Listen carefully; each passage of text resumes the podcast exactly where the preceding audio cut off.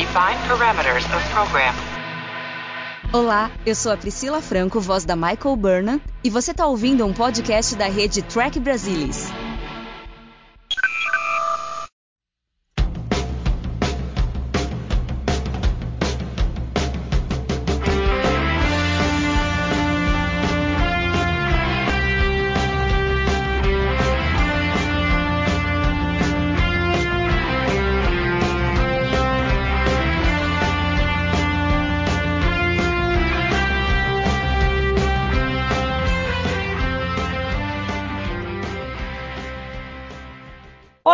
Sejam bem-vindos ao Balde do Odo, o podcast da rede do Trek Brasilis para falar sobre a melhor série de Jornada nas Estrelas, Star Trek Deep Space Nine. E hoje aqui comigo estão, como sempre, Alexandre Bortolucci. Boa noite, Ale. Olá a todos, é um prazer estar aqui com vocês novamente. Luiz Castanheira. Olá, Luiz. Como sempre, é muito bom estar aqui. E hoje nós temos a participação mais do que especial do nosso convidado Salvador Nogueira. Salvador, seja muito bem-vindo ao Balde do Odo. Poxa, muito obrigado, Mari Castanha, Ale, por me receberem aqui. Eu que sou um ouvinte assíduo do Balde do Odo, hoje vou poder dar meus pitaquinhos e fico muito feliz de participar aqui com vocês. Obrigado mesmo pelo convite. Nada, a gente que agradece você estar aqui hoje. E a gente vai falar sobre o décimo terceiro episódio da segunda temporada, Armageddon Game. Ele é o mais conhecido pelo desenvolvimento, finalmente, da amizade do Bashir e do O'Brien. Mas assim, vamos começar falando um pouquinho assim de umas coisas mais técnicas, ou talvez, digamos assim, mais da parte da ciência, que eu vou querer que o nosso convidado especial faça a honra de começar falando sobre o episódio, a gente tem que a história do Morgan uh, Gendel, ou Gendel, não sei como que pronuncia o sobrenome dele, e o roteiro foi dele, e aí depois o roteiro também é do Aira e do James Crocker. E a gente vê que quando tem um monte de gente escrevendo o roteiro, a gente já vê que o negócio foi reescrito muitas vezes, e sempre dá um medinho quando isso acontece, porque a chance de dar caca é grande. Eu tenho as minhas restrições quanto ao Armageddon Game, mas eu acho que em geral é um episódio que tem coisas muito interessantes. Assim, o que talvez mais me incomode é que quando a gente tem que ficar explicando coisas que não são explicadas do episódio, que a gente tem que ficar imaginando e escrevendo o roteiro para os caras. Então, para mim,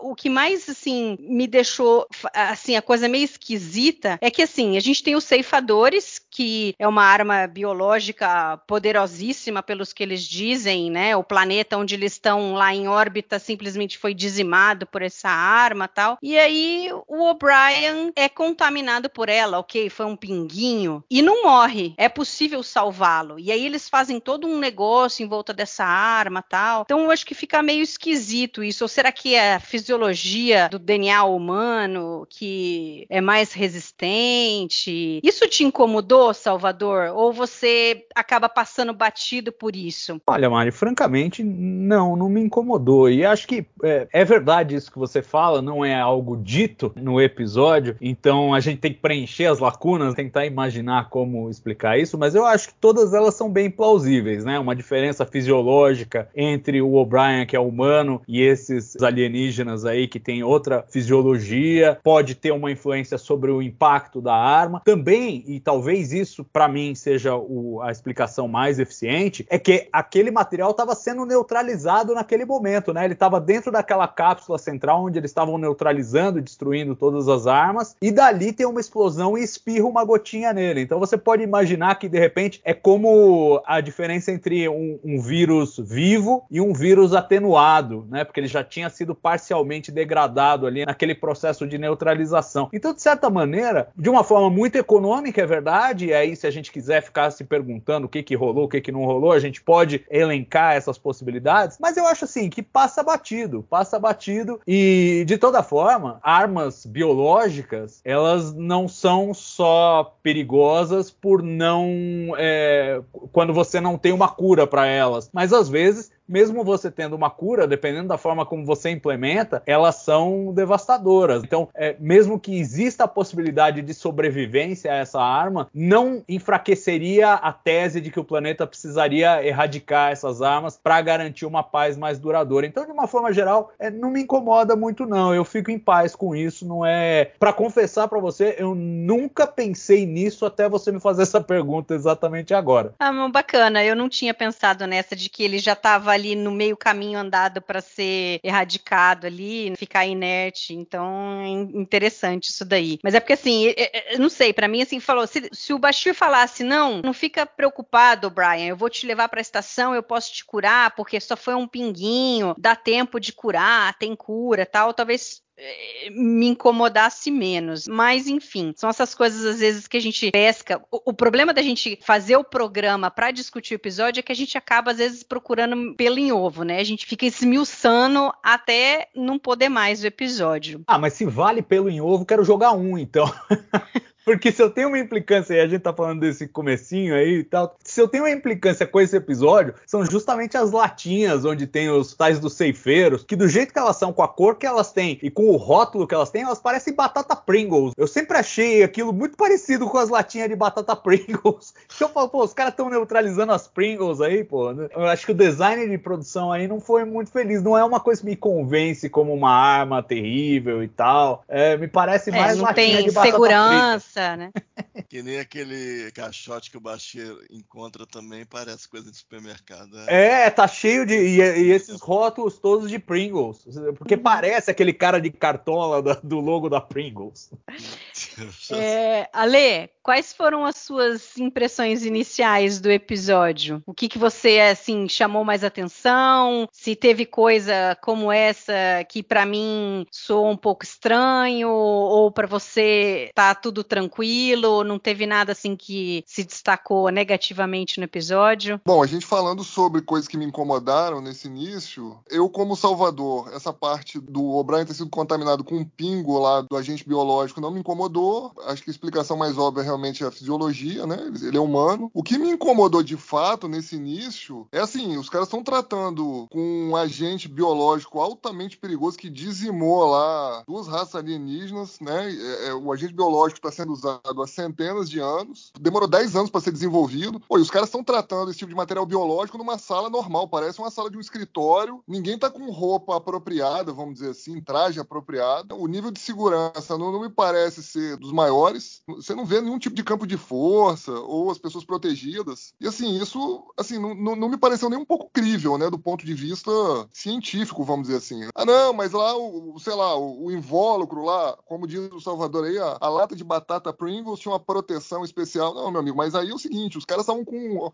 armazenou o, o arsenal inteiro ali naquela sala. Pô, eles estavam num cruzador, né, espacial. Se, se tivesse algum tipo de problema ali, a- sei lá, né, explodisse lá o motor de dobra do, do cruzador, o que quer que seja, um conduíte, o que quer que seja, o que, que ia acontecer ali, entendeu? Então, ah não, mas a, a sala é nível de segurança 5, nível de segurança 6, não, não importa. Todo mundo que estava ali dentro estava correndo um, um risco grande e assim, a gente não tem nenhum tipo de, de explicação plausível para isso. Então, assim, de forma geral, no início do episódio foi isso que me incomodou. Depois, enfim, né, você liga lá o, o modo suspensão de descrença, aí o- né, a história do episódio, é, enfim, acabou me pegando, me convencendo. Eu, eu gosto desse episódio, né? Acho que ele tem os problemas dele, mas eu gosto. É, mas assim, a gente tem alguns probleminhas nele, né? A começar por esse. Os outros a gente pode depois ir conversando durante o podcast. Castanha, e você? Quais que foram as suas impressões iniciais do episódio? E será que se a gente não tacasse todas essas, eh, esses, nessas, agora nós não vamos só, só vamos chamar de pacote de batata Pringles, se jogasse no sol, não tinha acabado com tudo? E aí a gente não tinha episódio, obviamente? Vamos tentar. Eu, eu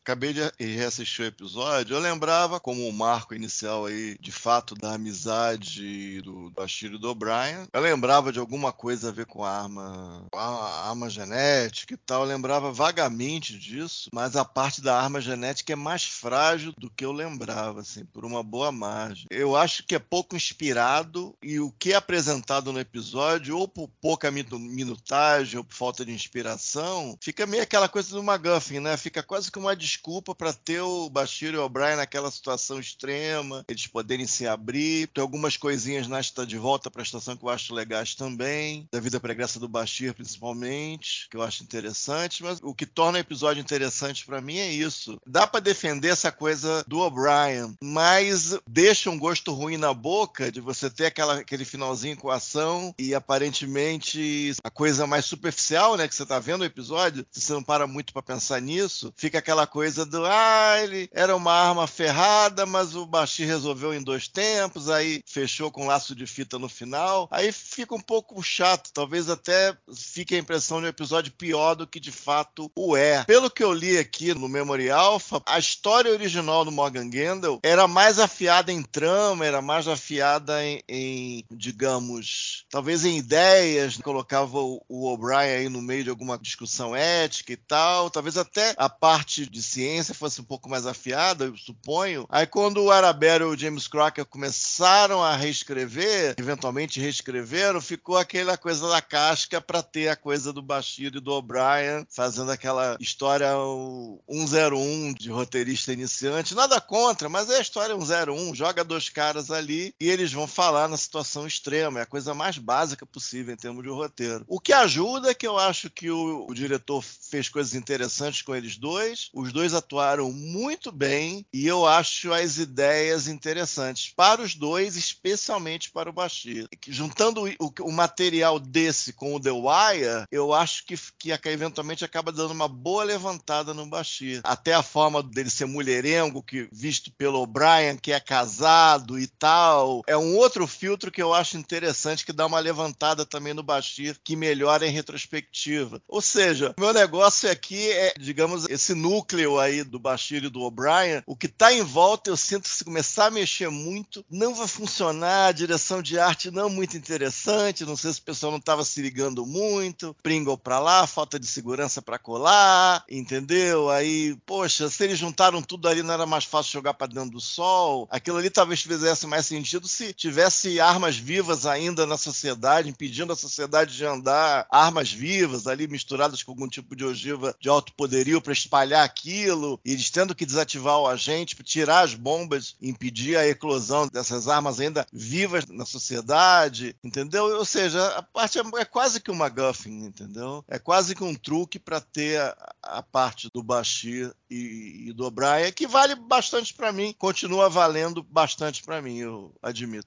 É, eu acho, Castanha, que o, o episódio, ele realmente, e aí é, é, onde ele se diferencia, talvez, no que a gente veria se fosse um episódio, por exemplo, de A Nova Geração, porque é, do ponto de vista formal, do ponto de vista de formato, ele é bem convencional. Né? Ele é um episódio que poderia ser de qualquer outra série, não precisaria ser de Deep Space Nine, mas o que eu acho que marca é justamente esse desenvolvimento, esse uso da trama como um pano de fundo meramente para colocar os personagens na situação em que eles são colocados e aí desenvolvê-los de forma significativa e com um impacto para a continuidade da série. Eu acho que esse que é o grande sabor. E com relação a essa trama de pano de fundo, realmente, se a gente ficar cutucando ela, ela não vai parar muito em pé. Mas ainda assim, eu queria fazer uma ressalva e, e valorizar um pouco o valor alegórico que ela tem, porque ela provoca a seguinte reflexão que eu acho que é muito pertinente e válida para a situação que nós vivemos hoje na sociedade, que é assim, como é que você coloca o gênio de volta na garrafa? A gente tem uma série de desenvolvimentos tecnológicos hoje, desde a criação das armas nucleares em meados do século passado, passando por armas biológicas, engenharia genética, é, armas químicas e uma série de outras tecnologias, às vezes tecnologias aparentemente benignas, como inteligência artificial, etc. E uma vez que elas estão disseminadas, como você faz para trazê-las de volta? E aí nós estamos pegando um planeta planeta que resolveu fazer uma forma extrema de banimento, que não só eliminar os artefatos tecnológicos, seria é, não só, por exemplo,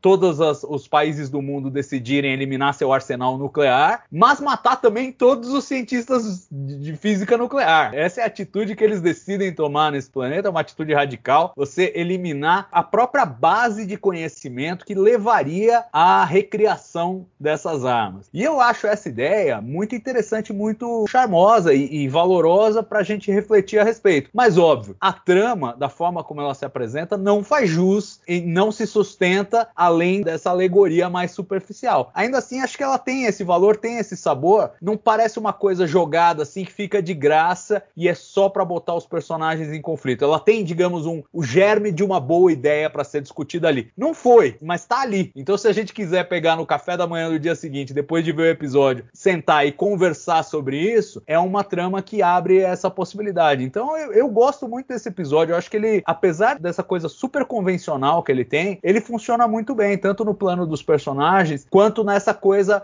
mais alegórica, que eu gosto em Star Trek. Às vezes a alegoria não para muito em pé, mas ela tem essas provocações, essa inteligência, digamos assim, que me agrada. E nesse caso, para mim, soa muito bem a despeito desses buracos aí. É, isso é uma coisa que eu acho que foi uma oportunidade perdida mesmo, de se discutir melhor. Eu acho que, infelizmente, ficou muito raso ali os Telani e os Kelleron quererem matar o Bashir e o O'Brien, e aí no final ali, desesperados, o Cisco e a Dax ali também ia matar todo mundo mundo. Então isso daí me incomodou um pouquinho, porque acabou faltando uma discussão maior sobre o assunto, que eu acho que teria sido interessante. Você chama a federação para ajudar e aí você vai matar os caras que foram chamados para ajudar? Meio pesado ali. Mas enfim, é, eu acho que realmente a ideia principal ali do Aira era colocar o Bashir e o O'Brien juntos e todo o resto meio que foi feito para possibilitar isso daí. Mas enfim, Ale, isso daí também te incomodou? Ou você acha que, no fim, como o Salvador falou,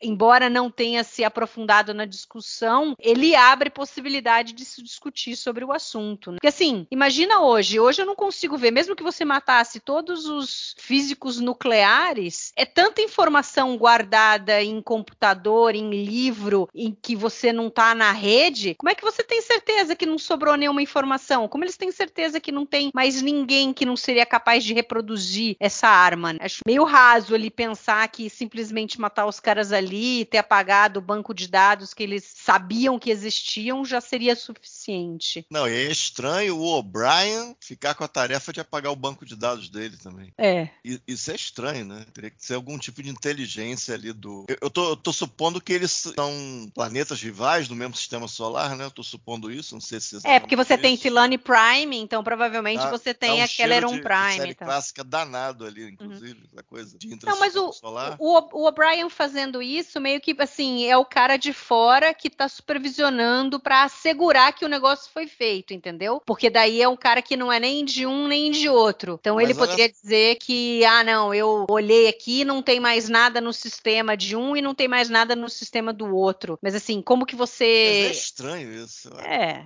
É. Sei lá, acho esquisito.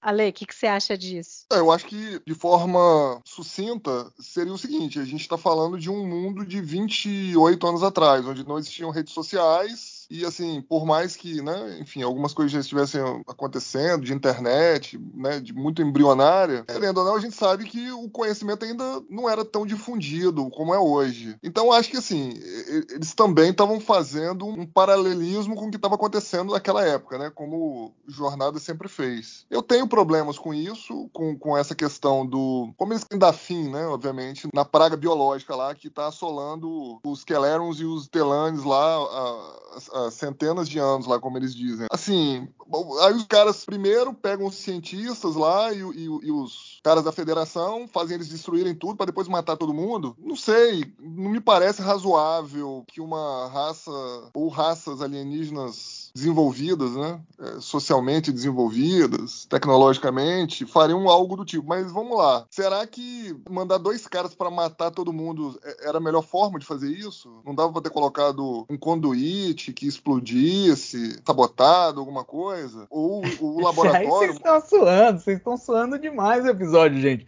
De drama. É de... é, Por que, que os caras entram lá atirando? Porque é aí que tem o drama e os outros podem escapar. Se, se, se fizesse um plano perfeito, o episódio tinha acabado com cinco minutos. A gente nem ia ficar sabendo o que, que aconteceu. Pode ser, pode ser, mas. Ele tem que ter esses, mas o, essa saída. Mas essa não? parte da história, essa parte da história precisaria convencer o público, né? O que a gente está discutindo aqui, que isso infelizmente não aconteceu. Então, mas eu acho que eles fazem, eu acho que eles fazem um esforço, Ale, de passar por isso o mais rápido possível, justamente pra você não ficar, entendeu? É que a gente tem o benefício de ter 30 anos para pensar no episódio, né? Então, é... aí fica mais fácil de, de esquadrinhar isso. Mas eu acho que, assim, a premissa original, o episódio sobreviver a si mesmo, por assim dizer. Tipo, você assistir a ele e não ficar encalhando no meio da história. Depois, qualquer história que você pegar, você vai achar problemas. É só pensar que eles reuniram essa galera toda. Todo o conhecimento dos ceifeiros está reunido numa salinha dessa, que você já vê que é inacreditável.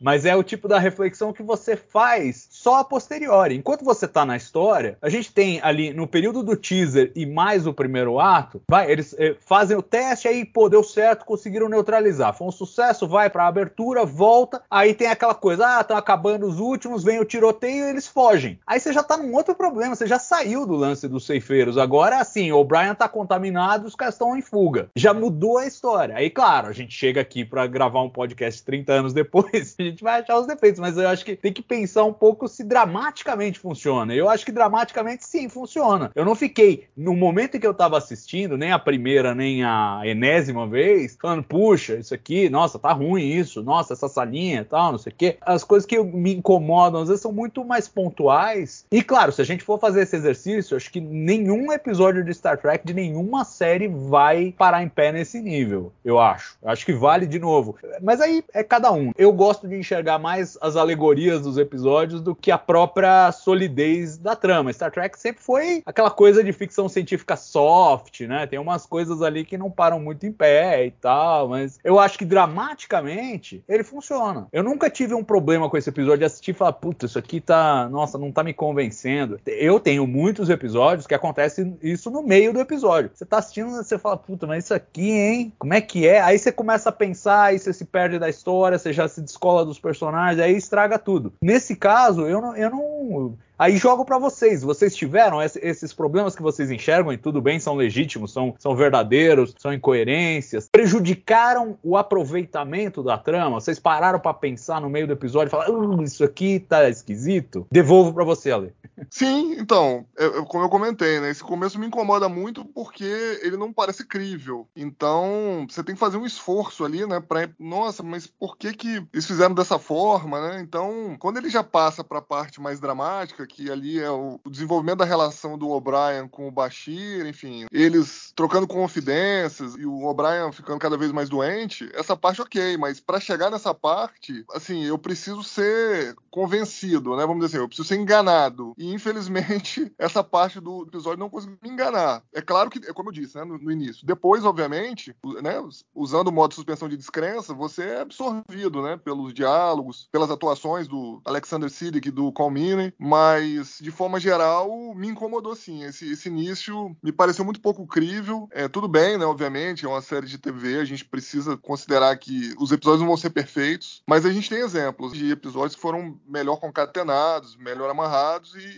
infelizmente eu não acho que isso aconteceu nesse início. Essa trama A barra paralela, né? A trama do Bashir e do O'Brien, para mim, poderia ter sido melhor resolvida. Acho que, como o Luiz já comentou, acho que talvez as reescritas da história do Morgan Gandel, que inicialmente seria com a Dax, não diretamente com o O'Brien, talvez pudesse ter, sei lá, um início melhor, talvez, um desenvolvimento melhor nesse ponto. Na parte do, da relação entre o, o Bashir e o O'Brien, não. Aí, ok, beleza. Mas esse desenvolvimento me, realmente me incomoda. Me incomoda bem. Não é só isso que me incomoda nesse episódio, mas isso me incomoda. Na hora de amarrar isso aí e entregar, eu acho que ficou faltando. E vocês já você tinham aí, clareza? Ou oh, desculpa, desculpa, Ale, deixa eu só jogar mais uma pergunta aí passa para Mari. Mas é, vocês já tinham clareza é, e é difícil fazer essa pergunta porque a gente está olhando em retrospecto, mas é, se vocês se lembrarem, talvez da primeira vez que vocês assistiram, vocês já tinham clareza que era uma iniciativa, quando os caras entram lá atirando, é, é, queima de arquivo? Ou vocês acharam que tinha um plano? Porque é, é são os caras de uma das raças que aparecem lá atirando em todo mundo. E aí eu tive a sensação reassistindo hoje que o que eles estavam tentando vender é que a gente acreditasse que um dos mundos estava com um plano para tipo, bom, agora a gente acabou com o estoque do inimigo e a gente tem uma carta na manga, vamos destruir esses caras tudo e a gente vai ter a vantagem na guerra. Quero saber se isso foi uma coisa que vocês de repente se lembram de terem achado que era por aí numa primeira assistida, que obviamente depois em retrospecto, quando a gente conhece a história, a gente já faz a leitura correta numa reassistida. E com isso passo a palavra para Mari. Fala aí, Mari. É, eu não lembro na época quando eu assisti se eu tive essa sensação, mas eu acho que provavelmente sim, porque o próprio Bashir fica vendendo essa ideia, porque ele, hora que eles descem no planeta, ele fala: "Não, não, vamos torcer para os Telani achar a gente primeiro", porque eles acham que os Kelleron é que chegaram lá matando todo mundo mundo. Eles não sabiam que os dois estavam juntos. Então acho que é bem incrível a gente pensar nessa ideia aí de que não eram uh, ambos agindo para eliminar os cientistas todos e todas as informações. Mas do que estava falando sobre é, o problema é que assim, desde que eu comecei a fazer o podcast, o que acontece é que a gente passa a analisar esmiuçar os episódios assim, nos detalhezinhos. Mas quando você tem um episódio que tem coisas que se sobressaem sobressaem, que são boas, a gente fala, fala mal, isso, aquilo, não gostei e tal. Mas no fim das contas, na hora que você pesa ali, mais e o menos, é, muitas vezes o mais se sobressai. Eu acho que esse episódio é um exemplo disso. Ele é um episódio bom, que obviamente que se você começa a prestar muita atenção nessas coisas que a gente falou até agora, pode meio que irritar, falar, ah, pô, né, aí o episódio não parece ser tão bom por conta disso. Mas eu acho que a história ali, que tudo se desenrola em torno para que isso acontecesse, né? Para que o Bashir e o O'Brien ficassem presos num local e pudessem conversar e forjar ali o início da amizade deles, eu acho que daí acaba sendo positivo, apesar das coisas que a gente viu. Agora, tem outros episódios que, infelizmente, as coisas se empilham de tal forma que a gente não consegue salvar nada. Castanha, você tem essa sensação também com Armageddon Game? A parte mais alegórica é aquilo, eu acho que não tem nem tempo suficiente e, e nem foi tão bem feita, mas você para pra pensar, se tivesse sido mais bem feita, talvez tivesse comido o tempo do Bashir e do O'Brien ali naquele planeta, talvez tivesse sido interessante, porque é um episódio muito importante. Eu lembro da gente falar no Nagos também, a gente pode pensar, tem nada a ver, episódio totalmente diferente, mas é, coisas que a gente dá como certas até aquele episódio não existiam. Então a gente, pô, então, tem uma coisa legal, apesar de outros problemas, vários. Mas esse aqui também cai na mesma categoria. A gente, poxa, relação do Bashir e do O'Brien, a gente consegue imaginar de S9 sem, sem a relação dos dois. Então, em um determinado momento no tempo, isso não, existia. Então, a partir desse episódio, isso se tornou verdade. E eu acho que de maneira interessante, inclusive. Isso, isso eu gostei mesmo reassistindo 30 anos depois. Então, tem um peso também. Eu acho que a parte. Tirando tudo, é basicamente Bashir e, e O'Brien se acidentando, o chefe O'Brien se machucando, sei lá, furando o dedo na agulha da rainha má, digamos assim, e eles batendo um papo aí até o resgate aparecer e o Bashir salvando a vida do O'Brien. No fundo é o que fica para mim desse episódio. O resto é pouco tempo dedicado a e esse tempo insuficiente, né? Aí você fica com coisas legal, eles fizeram a coisa do vou te enganar, vou te enganar, vou te enganar, que é só um que tá fazendo a travessura, mas no final você tem aquela cena cena expositiva horrorosa das duas facções chegando ali, exposição, exposição, estilo quase que James Bond ali no final, que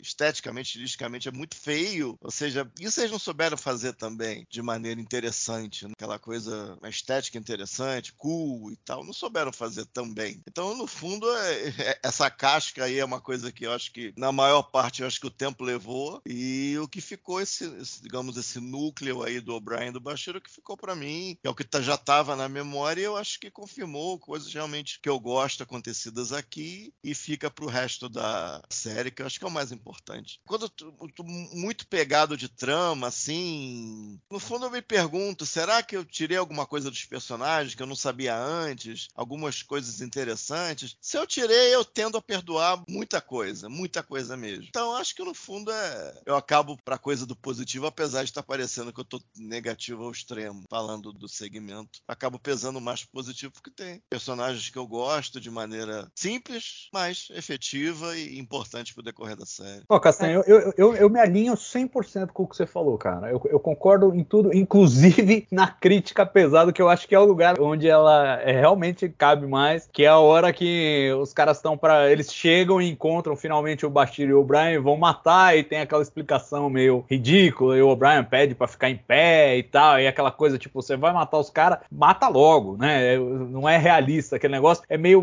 mal resolvida a apresentação toda da grande solução que eles encontraram para o negócio. Mas, como você, eu sinto que realmente o coração desse episódio tá na relação dos dois e como isso serve de um ponto de virada e o que me chama a atenção, a gente estava falando da questão das reescritas e de como isso às vezes gera um Frankenstein ali. E certamente, embora a gente não tenha todas as versões de roteiro e de premissa, né, de argumento, para ver exatamente onde é que esses problemas de roteiro foram aparecendo, eu acho que do que a gente sabe da linha geral, houve ganhos muito felizes para esse episódio durante o desenvolvimento, muitas vezes não intencionais, mas por restrições de produção. Então, por exemplo, a primeira coisa era essa, a gente já mencionou. O roteiro originalmente, a premissa da história juntaria Dax e O'Brien. Dax e O'Brien, você pode até imaginar que talvez fosse, mas não, não ia resolver para nós. É tipo um pilar de Deep Space Nine ia ruir se esse episódio tivesse saído com Dax e O'Brien em vez de Bashir e O'Brien. O, o, segundo aspecto que eu acho que valorizou foi o seguinte: foi o que você, Castanha, mesmo mencionou. Tipo, se a gente gastasse mais tempo para lidar com a trama do planeta, ia estrangular o desenvolvimento e a relação do Bashir com o O'Brien nesse episódio. E a terceira coisa é que quando eles chegaram nessa configuração, botaram o Bashir e O'Brien, a decisão decisão era fazer tipo um, um, duro de matar, alguma coisa assim. O Bashir o O'Brien iam estar tá em fuga e os caras iam estar tá perseguindo e tal. E isso também ia acabar prejudicando e estrangulando a relação dos dois personagens, porque personagens em fuga estão mais ativos, estão mais no lance da ação do que da reflexão. E isso acabou não acontecendo por restrição orçamentária, que só vai ficar muito caro, não vamos ter dinheiro para pagar um episódio com tantos cenários, com tanta correria, com tanto não sei o quê. E aí no final fica um episódio de perseguição que os perseguidos estão tempo inteiro no mesmo, no mesmíssimo lugar. Mas aí eu acho que isso acabou gerando uma coisa muito feliz, que é assim, botou os dois personagens, principalmente o O'Brien, que estava ali moribundo, numa situação de fragilidade em que pela primeira vez a gente vê os dois baixando a guarda. Porque desde o começo, você olha desde o começo da série, já houve um emparceramento, além da, daquelas brincadeiras ao longo dos episódios, já teve um emparceramento mais claro assim, por exemplo, em The Storyteller da primeira temporada, que tinha também Bashir e O'Brien numa aventura lá em Bajor, mas os dois estavam com a sua fachada, digamos, intacta. Né? E eles mantêm mesmo esse joguinho de ah, não, eu vendo uma coisa para você, mas eu sou outra coisa por dentro, que é esse jogo de amor e ódio aí do bromance dos dois. E nesse episódio, por conta do ferimento do, do O'Brien e da situação que eles se encontram, a gente tem uma inédita situação de vulnerabilidade em meio a essa relação dos dois. Então os dois baixam a guarda e o, o Bashir deixa de ser aquele é, personagem meio histriônico e, e meio exagerado e desce para um outro nível para contar um pouco de vida pessoal dele, escolhas que ele fez, o caminho não tomado. E o O'Brien da mesma maneira, falando das suas escolhas e do seu caminho, tudo porque os dois estão vulneráveis naquela situação de, puxa, talvez eu morra, talvez nós dois morramos, então não tem mais sentido a gente ficar mantendo essas barreiras entre nós. E aí, essa abertura, que eu acho que tem a ver com esse acidente feliz, que eles não terem dinheiro para fazer fazer muitos cenários e fazer uma correria total no episódio, acabou produzindo essa relação mais intensa entre os dois. Que eles até tentam, naquele estilo ainda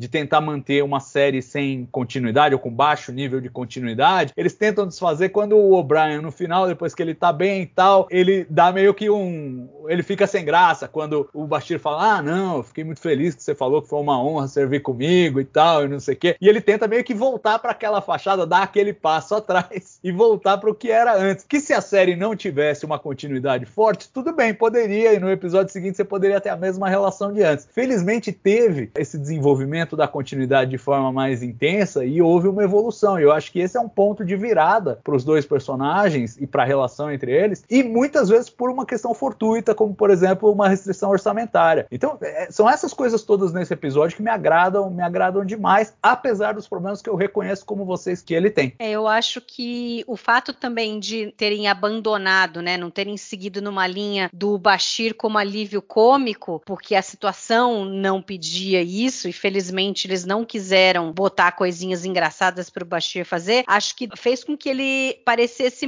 mais humano e mais perto da realidade do O'Brien, porque o Bashir é sempre o cara que se acha o máximo tal, e é legal que no início ele tá super, é, assim, ele não tá se gabando que ele tá lá e que ele conseguiu achar a solução, ele fala, não, isso foi um trabalho em grupo tal. Commander, we have some good news to report. I've already heard. You have? Yes, I received a message from both the Tulani and Kelleran ambassadors informing me of your success in neutralizing the harvesters. Congratulations, gentlemen. Thank you, sir. But the doctor here deserves the bulk of the credit. Actually, it was a team effort. The doctor's just being modest, sir. Então, isso foi muito importante também. Eu acho que acho que foi o Castanha que falou que o amadurecimento do Bashir nesse episódio em relação aos outros só fez com que ele ganhasse, porque assim, eu não sou a pessoa da comédia, não gosto, odeio quando eles é, fazem os personagens de alívio cômico. Eu acho que denigre assim a imagem do personagem. E até então o Bashir vinha nessa toada, principalmente na primeira temporada. E nesse episódio, não. Mesmo aquela coisa dele indo atrás das mulheres Telani, que ele estava super feliz de ir na festa, porque ele ia ter a oportunidade de conhecer algumas mulheres bonitas e tal, eu acho que é bem justificado ali, né, um estilo de vida dele. Ele se apaixonou anteriormente, não deu certo porque ele teve que fazer uma escolha e aí ele escolheu a profissão, a carreira dele na frota, e aí ele meio que provavelmente não tá muito interessado em ter isso de novo. Ele não quer chegar num ponto de ter que tomar essa decisão novamente. Então ele prefere sair com muitas, dar em cima de várias, tal. Então eu achei isso muito legal também. Ale, como que você viu essa parte da história e o, o coração desse episódio? E mais ainda, o interessante é que assim, eles discutem ali duas coisas. É, o tempo inteiro eles estão falando dessa coisa do Bashir ser mulherengo, e aí ele conta que ele se apaixonou, e aí é, é toda a história aos pouquinhos, né? O O'Brien vai perguntando e o Bashir vai falando, e o O'Brien fala é, sobre o casamento dele, como que ele vê isso, a relação dele com a Keiko. Então, assim, o assunto em si é super restrito, mas eles conseguiram trabalhar esse assunto durante um longo período e que fez com que fortalecesse ali o laço entre eles. Então, eu acho que essa parte do episódio funcionou muito bem por alguns motivos, né? O, o primeiro deles é, de fato, a escrita nesse ponto ser muito boa. Eu acho que ficou crível. Né? A gente consegue entrar naquele local onde os dois estão e ficar ali assistindo como espectadores interessados no que eles estão conversando, né? Apesar da, vamos dizer assim, da pouca intimidade entre os dois, acho que uma outra coisa também interessante é a continuidade, né, que é abordada nesse episódio, nessa conversa entre eles, enfim, em outras situações. Por quê? Pelo menos em, em três situações diferentes a gente pode fazer conexão com episódios anteriores, né, de Deep Space Nine. Isso a gente olhando superficialmente, né? porque por exemplo, mais uma vez o Bashir ele mostra que era um cara extra classe. Aí ele conseguiu primeiro no, no primeiro ato ali descobrir uma forma de destruir a arma biológica. Então é mais uma pista sobre o que o Bashir realmente era, né? O que a gente viria descobrir é, temporadas à frente. É, tem uma passagem que o Bashir comenta com o O'Brien sobre: ó, tem comida aqui, a gente não vai morrer de fome, né? Você não gosta de rações militares? Pega aqui, come aqui. A gente viu isso lá no episódio é, no, da trilogia, né? No início da, dessa segunda temporada, no Decide. Então a gente tem aí uma continuidade legal, né? Uma referência direta ao que a gente já tinha visto num outro episódio, né? De Deep Space Nine. Tem uma outra passagem que o Bashir comenta olha, a gente sabe, né, que, enfim, você ter vindo aqui pra estação não fez exatamente muito bem pro seu casamento. Também faz um link direto com o episódio da primeira temporada, né, o, o Amenalon, que a gente vê lá o O'Brien e a Keiko discutindo, né, por, exatamente por causa disso. E tem o comentário da Dax com a Kira no bar do Quark, né, quando eles acham que os dois morreram, a, o, o O'Brien e o Bashir morreram, dizendo, né, a, a Dax dizendo que o Bashir passou para ela os diários dele da época que ele era estudante de medicina. E aí a Kira fala: ah, então ele tá contando a vida amorosa dele, né? As relações que ele tinha lá quando ele era estudante. E a Dax fala: não, eu não cheguei a, a ler ainda, mas não cheguei a ler tudo ainda, mas na verdade ele fala mais sobre né, o, o, o que ele sentia naquela época, a pressão que ele sentia por, por tentar ser o primeiro da turma. Então são coisas mais mundanas, assim, né? E isso faz um link direto para mim, né? Pelo menos eu entendi dessa forma, com o episódio anterior. Acho que o Luiz até comentou no podcast que o, o Basti faz uma brincadeira com a Dax, a Dax sai e ele fala: É, ela gostou, né, da brincadeira que eu fiz. Ela gosta que eu fico, fico correndo atrás dela. Uma hora eu não vou correr atrás dela, e aí a gente vai ver o que, que vai acontecer. Então, por que, eu tô falando isso? Porque além né, do, do, das, das, conversas que eles tiveram ali naquela construção ali, né, naquele, local, você tem ali umas pitadas de continuidade que acabam amarrando aquilo ali como uma coisa é, é, é, de fato crível. Você fala, nossa, que interessante, né? A, a, conversa deles. A conversa mundana, aparentemente, mas você vê que eles estão ali dividindo intimidade. É, o, o Bashir começa a conhecer um pouco mais o O'Brien, da, da forma como a relação do O'Brien é com a Keiko, o casamento. E da mesma forma, o, o O'Brien vê que o Bashir não é um cara simplesmente fica correndo atrás de rabo de saia. Ele descobre lá que o Bashir teve uma namorada, que ele quase desistiu do sonho dele de ir pra frota porque ele tinha uma excelente relação. One of these days you'll fall in love with one. I did once. Not work out? Not quite. Close. I don't know. So who was she? Palisse. Palisse Delon. She was a dancer, a ballerina. She was gorgeous. Not to mention brilliant. I used to watch her on stage. I couldn't believe how anyone could be so graceful. She was crazy about you. We were crazy about each other. I used to think, Julian, you lucky devil, you found the perfect woman. Hmm. We used to finish each other's thoughts. So what happened? With you and police? What happened is I graduated. Her father was the top administrator at a medical complex in Paris. He offered me a job, promised I'd be chief of surgery within five years.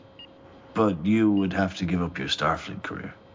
I can't tell you how close I came. But here I am. Então, assim, para mim esse é um dos momentos que nunca do episódio. Né? Você parar para de fato conversar com a pessoa, para conhecer de fato a pessoa e entender como a pessoa de fato, né? Não, é, assim, a gente ficava muito no superficial, vamos dizer assim. E esse episódio deu insights de fato como os dois eram, né? intimamente. Eles trocaram ali uma relação muito íntima, vamos dizer assim, e também, além de íntima, querendo ou não, quando você tá perto da morte e tem esse tipo de, vamos dizer assim, é, de troca com a pessoa nesse momento momento, acaba ficando um, um, certo vínculo. Então achei isso muito interessante, muito poderoso. Depois isso vai se refletir no resto da série. É, a gente vai ver aí que algumas coisas que acontecem nesse episódio, que são comentadas, a gente vai ver ainda o desenvolvimento é, dessas coisas ainda para as temporadas vindouras. E eu achei assim muito sensível, é, realmente.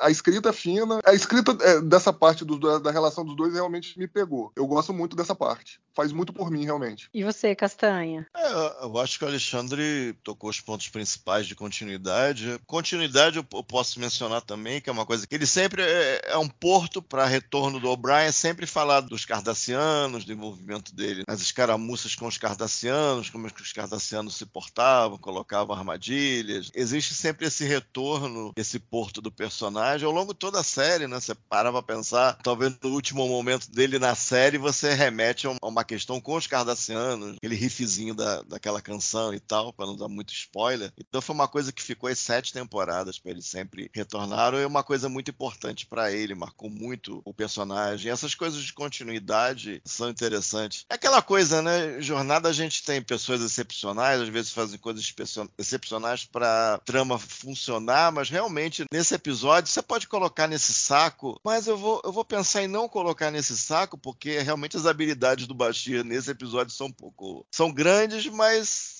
servem talvez um, aquele propósito maior que o Alexandre está se referindo é, implicitamente, de desativar a arma biológica, salvar o O'Brien, e até ele fez cursos de extensão, quase que chegou na arrogância, foi esse ponto, né? quase que chegou na arrogância e, e no começo ainda daquela interação, o, o O'Brien quase que dá aquele resmungo básico, né, que ele tira o Bashir, não, não, chefe, eu vou te ajudar, que eu fiz cursos de extensão de engenharia. Aí o O'Brien deve ter pensado, caramba, cara, ele vai querer me ensinar meu trabalho agora, que cara pentelho, né?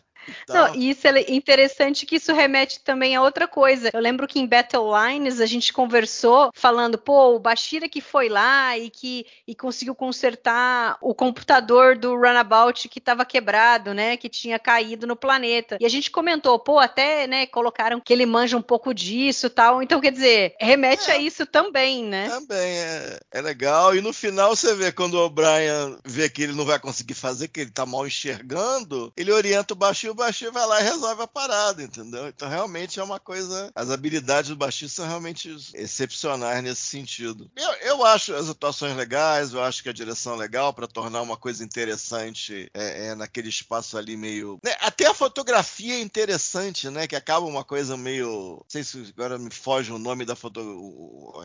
Aquela cor me foge, mas até a cor da fotografia ali, a iluminação, né? É interessante para a situação é, é, que eles estavam passando passando ali. Fica, eu gosto muito das cenas. Acho que a direção foi feliz, a iluminação ali. É claro, é tudo feito no troco de bala, a gente vê com o tempo, mas eu achei muito bem feitinho essa, essas cenas, eu acho. É aqueles tons sépia, né? E... Sépia, isso. É. Sépia. E eu tem, acho. Tem bastante a ver com o clima que eles estavam ali, de pós-guerra biológica, o O'Brien ali querendo empacotar, ele se desnudando. Casa muito bem, muito maneira muito feliz e com um troco de bala, basicamente. Acho, achei Não, bem e, legal isso. E nisso que você estava falando, a Mari também, do, do, das habilidades aí do Bashir e tal, o que eu acho interessante e, e, me agrada, pelo menos é a leitura que eu faço, é que assim, é, o que muitas vezes passa como arrogância da parte do Bashir, na verdade é um desejo desesperado, pelo menos na relação dele com o O'Brien, por validação. O que ele quer é ser admirado e reconhecido pelo O'Brien. Eu, eu tenho a impressão que existe uma relação de mentoria relutante ali entre os dois. É como se o Bashir,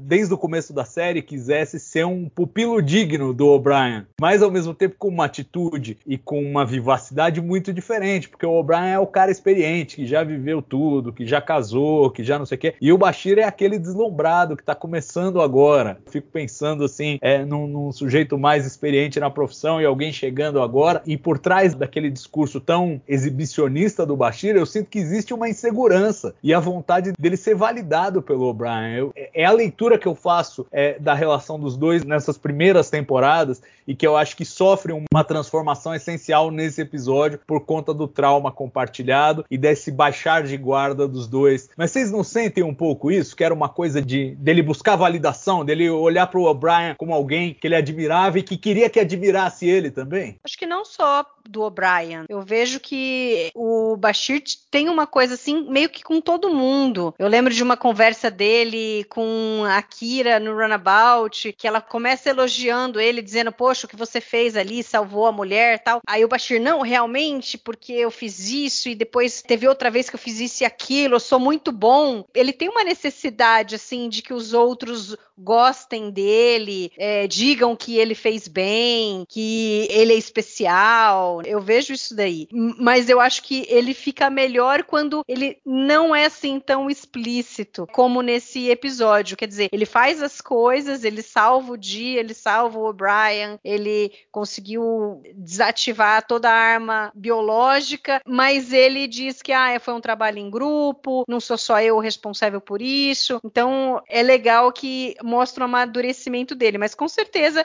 ele tinha essa coisa assim com o O'Brien é, no Rivals, apesar de ser um episódio péssimo, a parte dele com o O'Brien é legal, e é isso, tipo, ele quer jogar com o O'Brien, mas aí ele vê que ele é muito melhor, e aí ele não quer magoar o, o chefe, não quer que ele fique se sentindo mal de que ele é superior, que ele jogar melhor tal. Então ele tem uma preocupação assim com o O'Brien mais do que com os outros de ser aceito e de que o o O'Brien seja um companheiro para ele ali. Porque ele fica meio sozinho. Você tem ele, o o Odo é um cara muito na dele, o Cisco é o comandante da estação, então talvez o Bashir veja no O'Brien a possibilidade de ter um amigo. Então isso é bem interessante. E uma coisa que eu, que eu tenho gostado dessa revisitada que eu tenho feito a Deep Space Nine com esse olhar muitas vezes mais crítico aos episódios, que apesar de eu estar ficando mais exigente com a qualidade dos episódios, enxergo coisas que antes eu não, não enxergava, coisas que talvez não me incomodassem na primeira, segunda vez que eu assisti, mas agora quando a gente vai analisar, às vezes as coisas é, incomodam. Mas tem uma coisa que está fazendo o efeito contrário, é que eu nunca gostei do personagem do O'Brien. É, eu nunca me identifiquei com ele como personagem. Eu não sei se isso tem a ver também com o fato de quando eu assisti Deep Space Nine pela primeira vez, eu tinha, sei lá, 23, 25 anos, e agora é, eu já casei, tive filho, e a gente vê a vida de uma forma diferente. Eu tenho passado a gostar mais dele, essa coisa do homem comum, do homem gente como a gente. Então, o casamento dele, os problemas que ele tem ali com a Keiko, a vida dele. Ele é um cara que não quis ser um oficial, seguir carreira na frota, mas ele tá ali e exerce o trabalho dele muito bem. Então eu, eu acho muito legal e nesse episódio ali, né, ele tem a oportunidade de falar um pouco porque a visão que a gente tem até agora, até esse episódio que a gente tinha dele, era dele com a Keiko brigando, a Keiko insatisfeita com em estar ali em Deep Space Nine. E aí ele vem e refuta tudo isso e fala: não, a gente briga, eu sei que ela não tá feliz com algumas coisas, mas no fim do dia a gente se ama, um gosta do outro, a gente compartilha as coisas. I just look at you and Mrs. O'Brien and I. What about me and Mrs. O'Brien? Nothing. What? Nothing. Absolutely nothing. It's no secret that your assignment to this station hasn't been conducive to your marriage. Say that again? Why don't we just forget it? It's the first intelligent thing you've said since we got here. You were wrong, you know, about marriage. Whatever you say, Chief.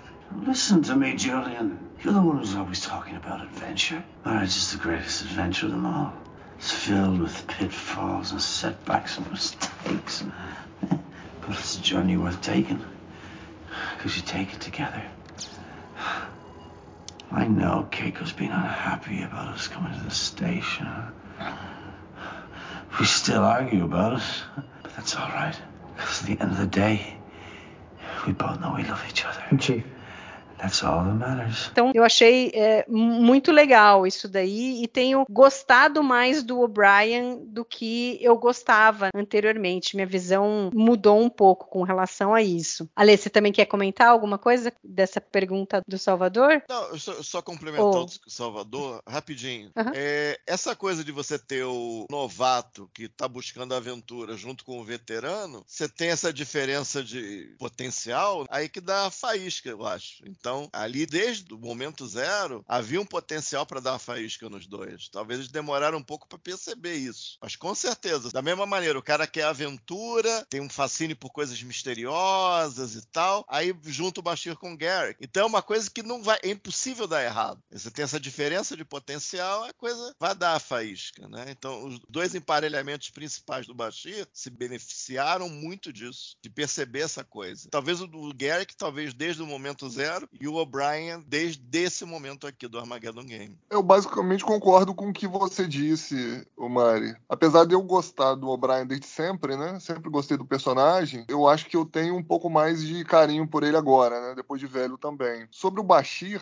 eu acho que assim, esse episódio prestou um grande serviço a ele, porque se a gente for olhar os personagens principais da série, até esse episódio a gente sabia um pouquinho do passado de cada um, né? A gente sabia lá que, enfim, o Cisco tinha perdido a esposa, e tinha uma relação anterior com a Dax, então, por tabela, a gente também já sabia que a Dax tinha tido uma relação com o Cisco, a gente sabia um pouco da vida pregressa dela. Mesma coisa com a Kira, a gente já sabia que ela era terrorista, né? Que tinha lutado lá por Cardácia, que ela tinha uma relação com o Odo. A gente já viu bastante sobre o Odo no episódio passado, e historicamente também que ele tinha uma relação com a Kira e com o Quark. Então a gente também sabia da história do Quark, que estava ali na estação do bar há muito tempo. De forma geral, o único, assim, personagem que a gente sabia muito pouco ou quase nada do passado era do Bashir. O que a gente sabia do Bashir, né? A não ser que ele tinha se graduado em segundo lá na, na academia como médico. A gente não sabia nada praticamente sobre o passado dele. Ainda assim é um mistério o passado dele, mas a gente consegue alcançar, né? Ele de forma mais humana nesse episódio. Ele falando das dores dele, de ter que tomar a decisão de, de terminar lá com o amor da vida dele para seguir o sonho dele, que era ter uma carreira na frota. Como eu disse, esse diálogo entre o Bashir e o O'Brien realmente me pegaram. Nesse episódio me pegaram. Realmente eu, eu, eu, eu senti muito. Acreditei muito no que estava acontecendo ali.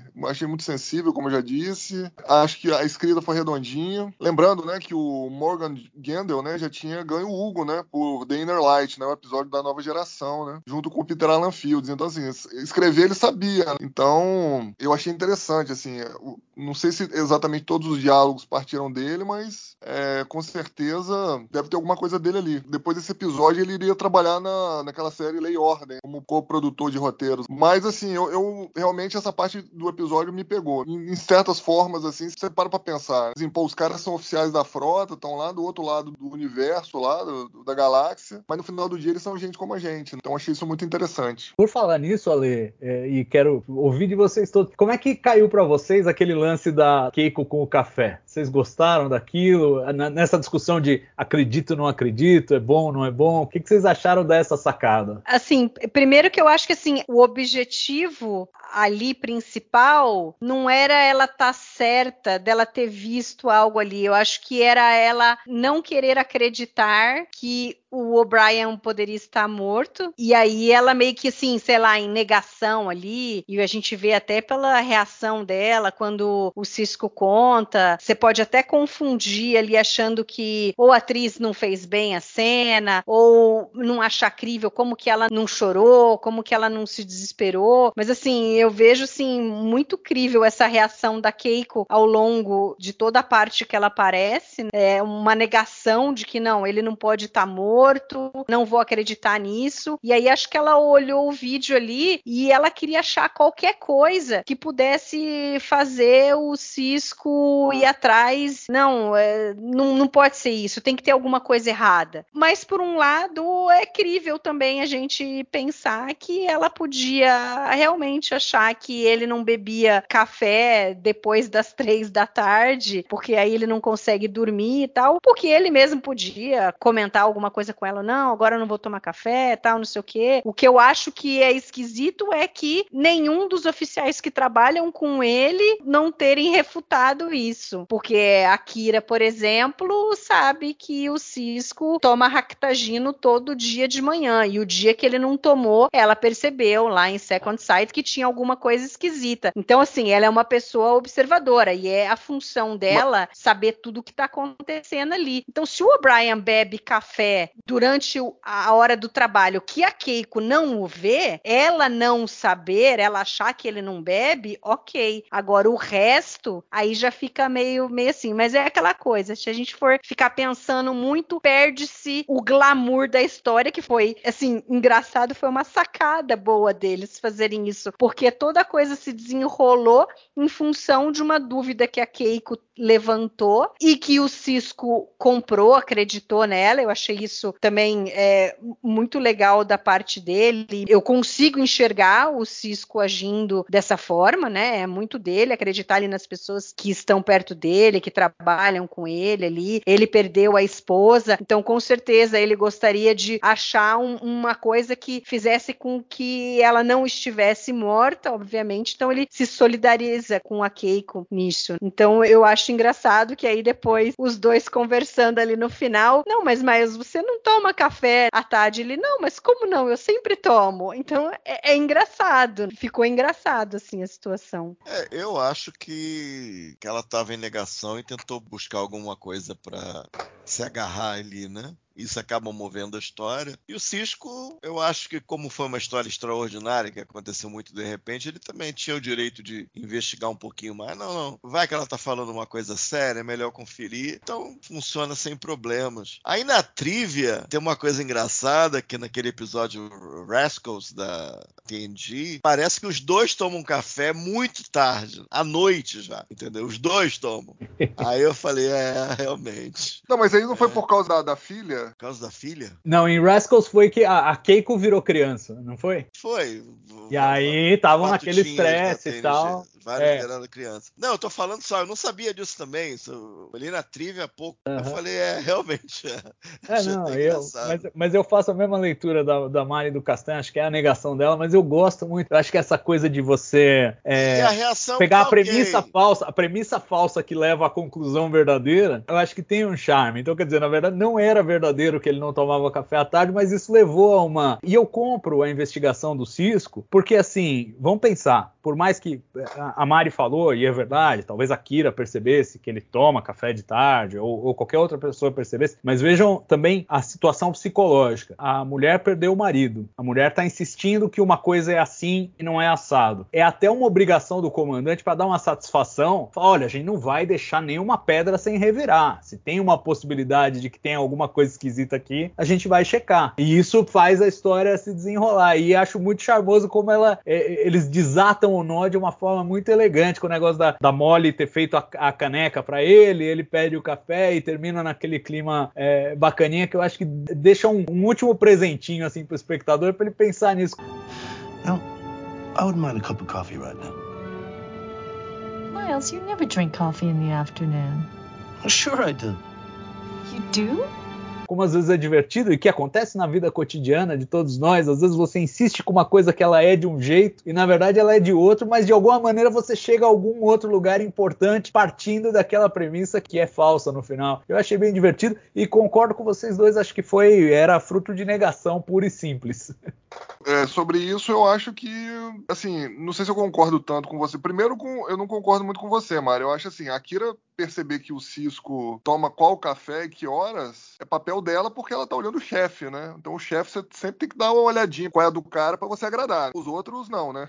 assim, essa parte do Cisco ter comprado a ideia muito rápido me incomodou um pouco, mas aí assim, a gente tem que também olhar que tanto a Kira quanto o Odo, eles ficam meio desconfiados, né? Eles falam assim, pô, eu, eu quero conversar com o pessoal de segurança, né, lá desse cruzador aí, eu quero entender o que, que aconteceu. Aí a Keiko é, é, já chega falando que tem uma coisa errada, aí eu acho que assim, aí as coisas se encaixam melhor. Porque se não tivesse tido nenhum comentário, teria sido só, só a Keiko chegando, ah, meu marido não bebe café três e meia da tarde. Pô, aí eu acho que seria forçado demais. O cara é um comandante da frota, entendeu? Ele precisa de mais evidências, né? Ou pelo menos algum tipo de desconfiança. Mas como tinha essa outra, esses, esses outros comentários lá da Kira do Odo, eu acho que acaba passando. Como o Salvador disse, ah, vamos revirar todas as pedras aí, porque, enfim, pra gente ter certeza que não teve é, nenhum problema. Foi um erro dos Telanes do Kelleron jogar a culpa em cima do O'Brien, porque isso fez com que levantasse um sinal vermelho na Kira e no Odo. Não que eles não achassem que eles não tinham morrido, mas eles não gostaram dos caras estarem dizendo que a culpa tinha sido do O'Brien, como que os caras não conseguiram desligar o programa e tal. Então eu acho que ali foi um erro dos caras terem jogado a culpa no cara da frota, que daí fez levantar ali um sinal vermelho. E aí tudo Hum, se desenrola em relação a isso. Né? Uhum, entendi. Gente, eu acho que a gente não pode ir embora sem comentar os cabelos do pessoal. Calma, vamos comentar, vamos comentar. Eu só vou terminar essa parte do Bashir e do O'Brien, que tem uma coisa assim, por acaso, esses dias minha filha chegou da escola comentando sobre um poema e que ele se encaixa totalmente aqui nesse episódio, que é o The Road Not Taken do Robert Frost e que ele fala exatamente sobre isso, sobre as escolhas que a gente tem que fazer na vida e que muitas vezes você não tem como voltar atrás, você não tem como trilhar o outro caminho para ver como teria sido. Então é interessante que eles levantam isso daí da história do Bashir e que eu acho que faz muito sentido do que a gente vê eh, dele nesse momento. Ele deixa de ser realmente o cara só simplesmente arrogante, que acha que sabe mais do que os outros, o cara que só tá sempre atrás do rabo de saia, diz que é apaixonado pela Dax, mas está sempre indo atrás e saindo com outras mulheres. Então é legal essa camada que colocaram a mais pro Bashir, muito embora, né, ele fala desse amor que ele teve da Palise Delon, a bailarina, mas depois ela nunca mais foi citada, simplesmente desapareceu. Acho que ela serviu ao propósito ali, a história dele, para fazer a ligação com o O'Brien e a gente não ouve mais. Mas assim, é pedir demais na época que a gente tinha Deep Space Nine que se tivesse uma continuidade grande, né? Deep Space Nine já foi inovadora ali, com uma outra série também da mesma época que começaram com isso de você ter essa continuidade dos episódios, o crescimento dos personagens, que não era muito comum na época. Mas enfim, tem coisa que acaba ficando para trás, não dá para ter tudo sempre. Mas aí agora a gente pode falar dos cabelos. Mas, você tá, mas ô, ô Maria, sobre essa parte, uhum. você também. Ele fez um desabafo ali, né, pro O'Brien. Né? Ele contou uma parte, vamos dizer assim, dolorosa da vida dele. Você também não fica remexendo nas feridas uhum. que você tem do passado, entendeu? Exatamente. Mas, eu, é... faço, eu faço a leitura do Ale, a mesmíssima leitura. É assim, tipo, não é uma coisa que ele goste de falar, tanto que ele é uhum. instigado pelo O'Brien a falar e só fala naquele momento porque estão naquela situação limite. E o que eu acho engraçado é que, e, e gosto da referência da Mari do The Road Not Taken, porque, de certa maneira, a gente descobre nesse episódio que o, o O'Brien pro Bashir é o caminho não tomado dele, Bashir. Tipo, é a escolha que ele não fez, mas ele poderia ter feito. E Sim. ele quase fez. Então acho que tem esse charme dele enxergar no outro o que ele poderia ter sido se ele tivesse feito uma escolha diferente lá atrás. Mas, mas faço a leitura do Ale Ipsis Literis aí. É,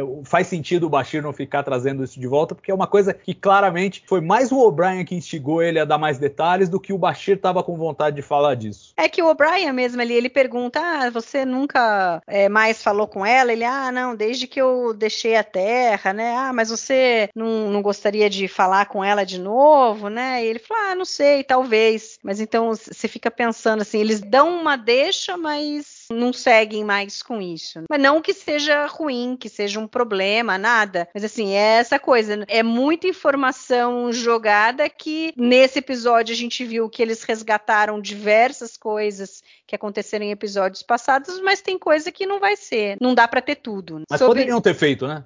Era uma coisa que assim, você poderia imaginar na quinta temporada a bailarina vai na uhum. Space Nine. Dava pra ter feito. Mas, enfim, não, não deixou é. saudade também, não terem não, feito. Não, não. É que eles, eles eram.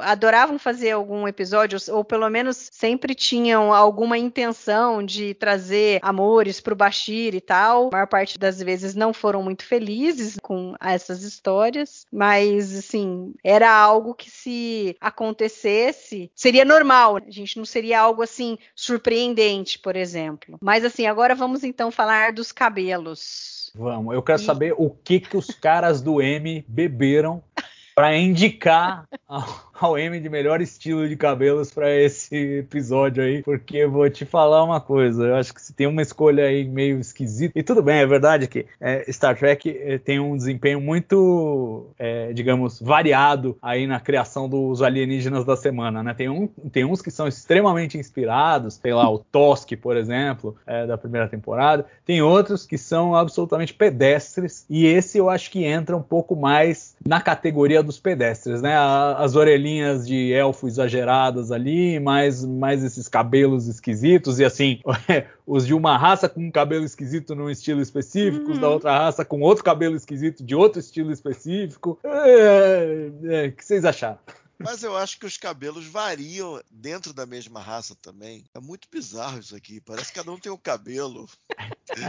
cada um tem um cabelo absurdo, um mais absurdo que o outro. Mas olhando aqui para a mulher, esqueci o nome dela, ela lembra uma ovelha, né?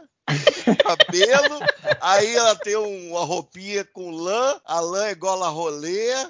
Sei lá, ela parece uma, uma ovelha, não sei. Sei lá, e o outro parece uma crista, um meio capacete, um elmo, né? É, parece um elmo mesmo. Né?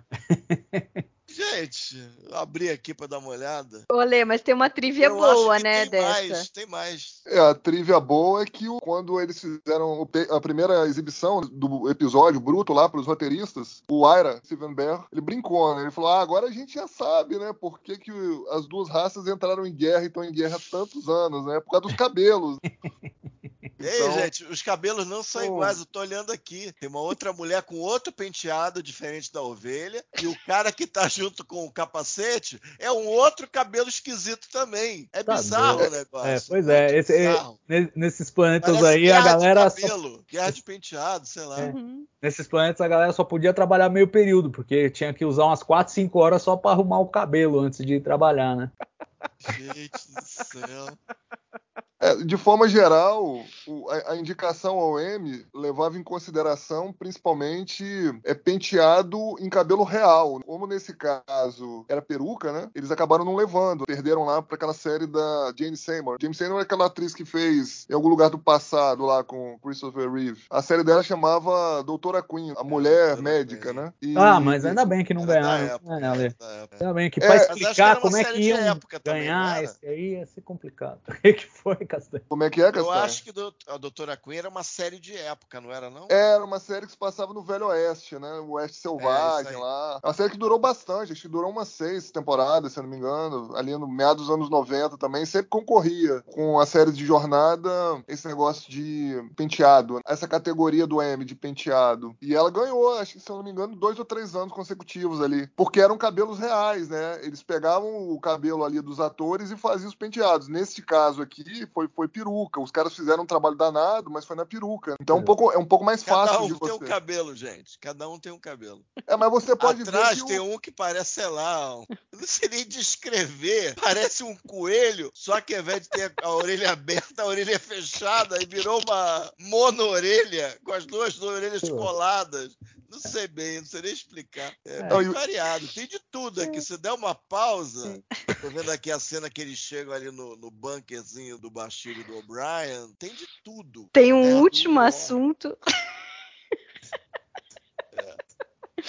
Tem um último assunto que eu separei aqui, que é algo que, em geral, a gente pode pensar que é um pouco arriscado, porque tem grandes chances de sair errado, mas eu acho que nesse episódio eles foram é, bem felizes, que é com relação às reações que o pessoal teve com a notícia de que o Bashir e o O'Brien tinham morrido. Porque assim, a gente sabe que eles não morreram. Então, qualquer reação que a gente veja, eventualmente pode soar um pouco falsa, porque a gente sabe que eles estão vivos e que em algum momento o pessoal vai descobrir que eles estão vivos. Às vezes você pode até se sentir meio traído por algumas reações que você veja, por serem muito tocantes, e aí de repente não vale de nada. Mas eu acho que eles foram muito felizes. Tem o, Cisco, a gente tem a cena da Kira, da Dax e do Quark, e a própria Keiko, que a gente já comentou um pouco. Salvador, você gostou dessa parte? Teve alguma reação ali que você achou que não foi bacana, que você achou forçada? A gente pode pensar assim, tirando a Dax, que tinha um pouco mais de relação ali, de amizade com o Bashir, eh, os outros não era muito forte, né? A gente ainda estava no começo da série, não eram assim melhores amigos, como mais pra frente a gente vai ver e que eh, qualquer coisa que acontecesse com um, eh, todo mundo sofria ali. Agora aqui ainda as ligações eram muito de início, um começo de amizade, um começo de você trabalha com a pessoa todo dia, então você cria laços ali, tal. Como que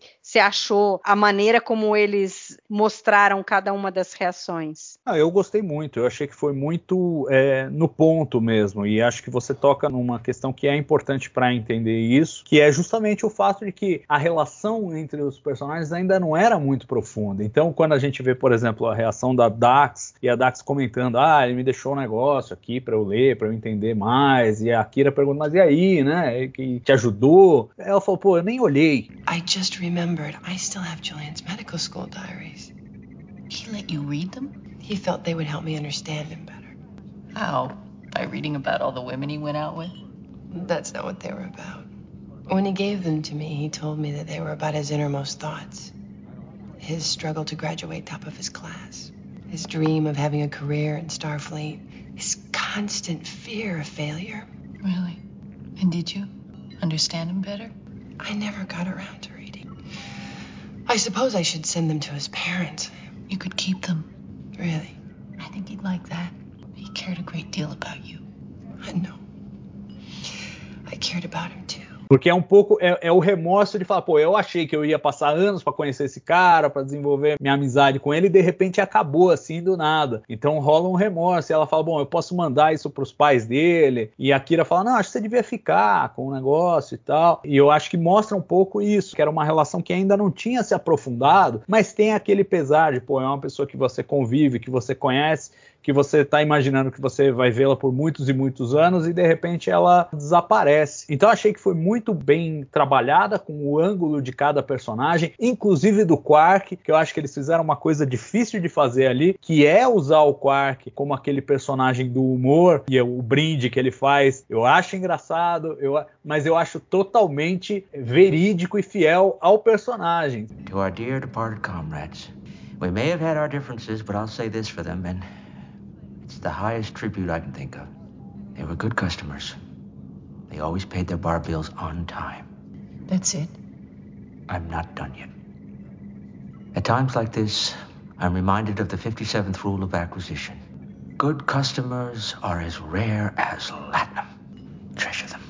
você não acha que ele tá zoando, porque pelo conjunto de valores do Quark, aquele é um elogio grande que ele tá fazendo ao O'Brien e ao Bashir. Então eu até isso eu gostei você dá aquela risada, mas ao mesmo tempo não é aquela risada que quebra o drama, porque você acredita na realidade daquele momento partindo dos valores do quarto. E um último comentário que eu queria fazer sobre isso é Keiko, porque sim, eu achei que a Rosalind Chow talvez pudesse ter entregado mais na cena quando o Cisco conta para ela né, e conta daquele jeito que são essas comunicações em que na prática a pessoa mesmo adivinha o que aconteceu e já se antecipa ao que o, a pessoa que está contando diz diz. Mas eu acho assim, é, em parte eu gostei, porque eu acho que casa muito com aquela vibe, com aquela atitude dos orientais, do povo japonês, de ser mais introspectivo, de ser mais é, fechado em si mesmo, mais resguardado na sua intimidade, e ela não querer se expor, ela não desabar ali de imediato. Então, nesse sentido, eu acho que a atitude contida, e ela de imediato pede: olha, eu prefiro ficar sozinha agora, tal, para ela poder ter esse momento é, de luto e poder passar por esse impacto sem estar exposta, eu achei que funcionou bem, mas faltou talvez alguma nuance na atuação que fizesse essa tradução melhor. Né? Eu, eu senti que eu tive que entrar com parte do trabalho para Rosalind Tchau para funcionar isso a contento pleno. Então, assim, eu entendo a escolha que foi feita, eu gosto da escolha que foi feita, mas achei que faltou um plus a mais para essa cena realmente ficar boa. Mas no mais, a reação de todos a, a essa notícia tal, inclusive inclusive com as desconfianças, eu acho que funcionou, funcionou super bem. E você, Castanha? É, eu acho que quem escreveu isso aí sabe escrever personagens. Porque você tem que ser coerente com o que veio antes, tem que ser coerente com que você está fazendo uma trama que eles não estão mortos. Então você tem que balancear essas duas coisas para você não perder a audiência em um sentido ou outro. Eu gosto bastante. Caso da Keiko, é, concordo que falte alguma coisa ali. É aquela cena clássica do militar que chega na porta da sua casa e quando você vê pela janelinha você já sabe que ferrou. Essa, digamos, não foi a das 10 mais memoráveis, que é um tipo de cena muito específico que já foi visto muitas e muitas vezes. Mas eu gosto, eu gosto muito da atitude do Cisco, eu acho que as coisas que ele fala ali, Green Cobb coloca ele fora de foco, né, a Keiko à frente, e as coisas que ele fala, como ele fala, tem palavras que ele tira a acentuação, né, tem palavras que somem, tem outras palavras que acentua subindo. Eu achei que foi muito feliz, eu acho que o Avery Brooks arrebentou nessa cena, eu gostei demais e todas soam verdadeiras e, e a coisa do Quark eu acho que é mais um, uma partícula aí de continuidade que você pode retomar no Rivals, eles tiveram aquela interação ali do jogo, eles se tornaram um pouco mais próximos, eles também estão sempre ali de uma maneira ou de outra, eventualmente eles viram os clientes preferenciais ali das Holo Suite na sequência. E também faz sentido, ou seja, nem aquilo foi tirado do bolso, foi tirado da continuidade da série. Então, é aquilo, personagem, eu acho que bem perto de ter atingido todos os pontos que se propuseram a fazer no episódio. Então, por isso que eu, mesmo com os problemas que a gente pode elencar, eu, eu gosto do episódio. No fim do dia, você gosta por causa disso. Eu gosto. E você, Ale, tem alguma coisa mais assim sobre essa parte que você gostaria de comentar ou alguma outra que a gente não falou? De forma geral, eu concordo aí com o Salvador e com o Luiz. Eu acho assim que, de forma geral, eu gosto um pouco mais do que os dois da interpretação da Rosalind Chow. Acho que a Keiko estava totalmente dentro do personagem. Até porque ela era meio. Ela tinha uma relação meio passivo-agressiva, assim, com o O'Brien. Então acho que ela ficou perplexa ali, né, com a notícia. E aí, enfim, acho que a, a ficha só cai quando o, o caixão desce, né? Que é uma. Normalmente os psicólogos falam, né? Que a ficha só cai quando realmente você vai enterrar a pessoa que você ama. Então acho que ela estava ali em estado de, de consternação ali ainda. E acho que estava totalmente dentro do personagem. De forma geral, eu gosto muito da direção de atores. Na verdade, não é Winrich Kobe, é Vinrich Kobe. Eu descobri isso essa Sim. semana. que eu tava vendo um vídeo da Kate Mulgrew falando dele. Eu também não sabia que ele tinha sido namorado da Kate Mulgrew, né? Que é a Capitã Janeway.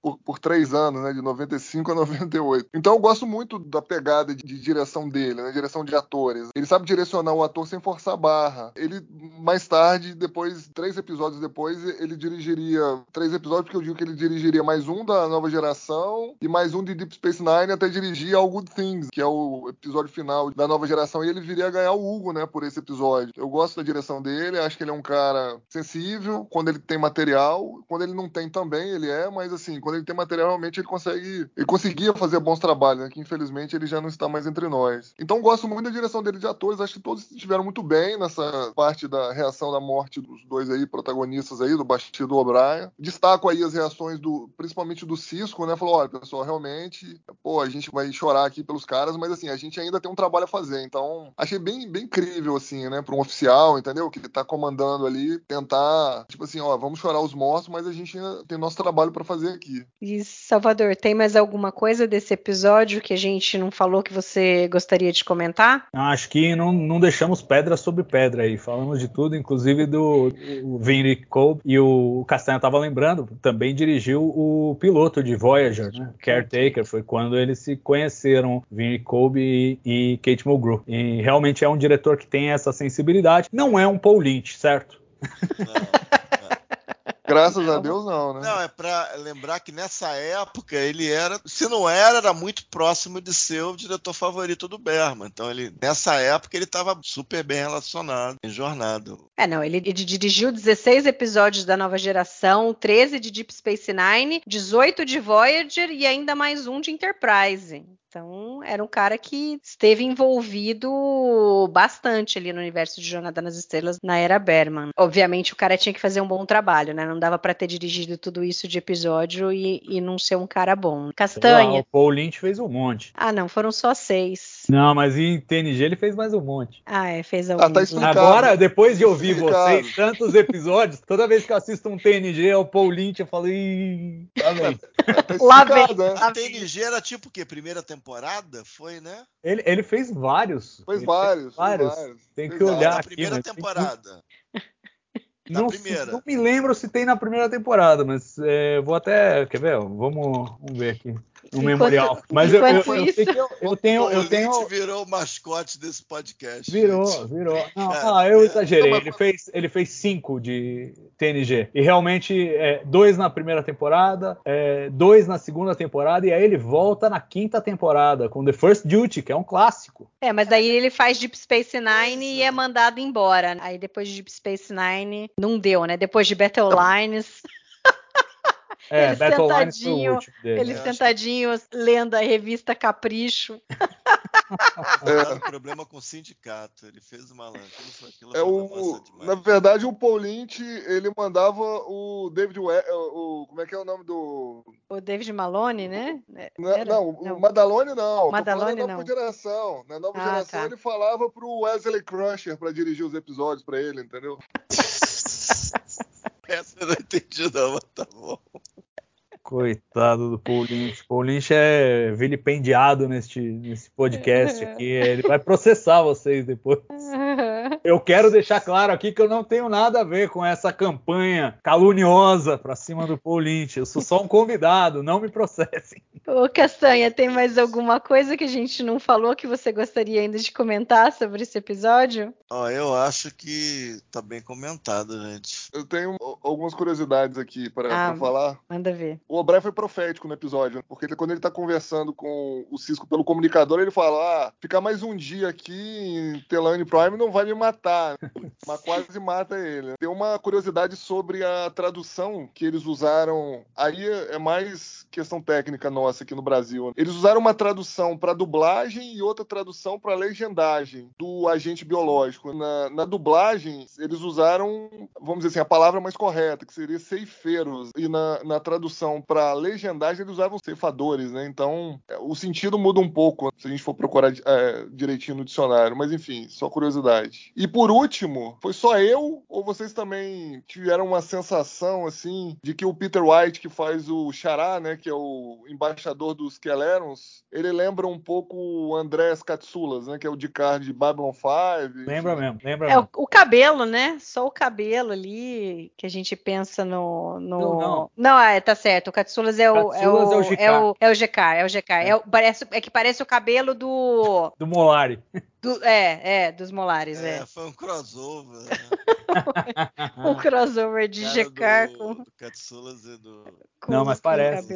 Parece o Katsulas. Que por sinal é conhecido por essas bandas de Star Trek como Tomalak, né? O Romulano Tomalak, Andreas Katsulas. Então vamos às notas. Salvador, que nota que você dá para Armageddon Game? 0 a 4, né? É. Vocês é. fazem? É, duas e meia. Duas e meia. E você, Castanha? É, historicamente eu dou três, continuo dando três. Apesar de eu falar bastante mal do episódio.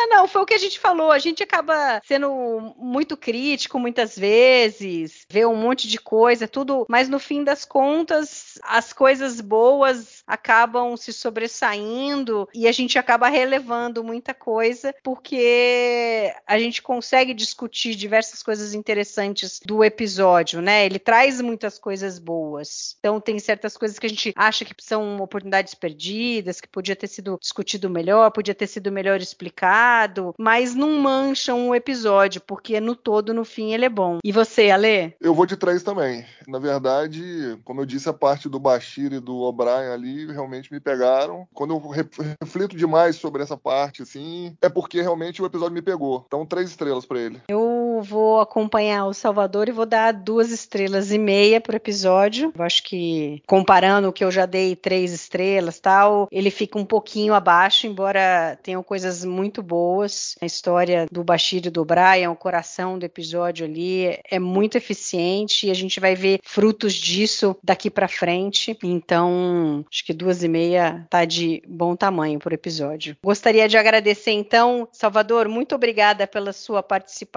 participação. Estamos abertos, quem sabe a gente combina outras vezes de ter você aqui para debater com a gente. Opa, Obrigada foi. por ter aceitado o nosso convite. Não, foi um prazerzão. Vamos, vamos marcar outras vezes, porque inclusive tem muito episódio pela frente, tem muita coisa boa. Então, quando pintar um bom aí, vocês levantam que eu corto. Ale, obrigada pela participação, pelo debate. Eu que agradeço, ainda mais hoje, com a presença ilustre Salvador Nogueira. Até a próxima. Castanha, obrigada também. Valeu, gente. É sempre um prazer gravar o podcast. E gostaria de agradecer a você que está nos escutando até agora. E a gente volta daqui 15 dias com mais um episódio que acho que aí ele vai inaugurar o início do Vamos Torturar o O'Brien, porque esse aqui já foi um pouquinho, mas ele pega leve ainda. E o Whispers a gente vai começar o Vamos Torturar o O'Brien. Então até daqui 15 dias. Valeu, pessoal!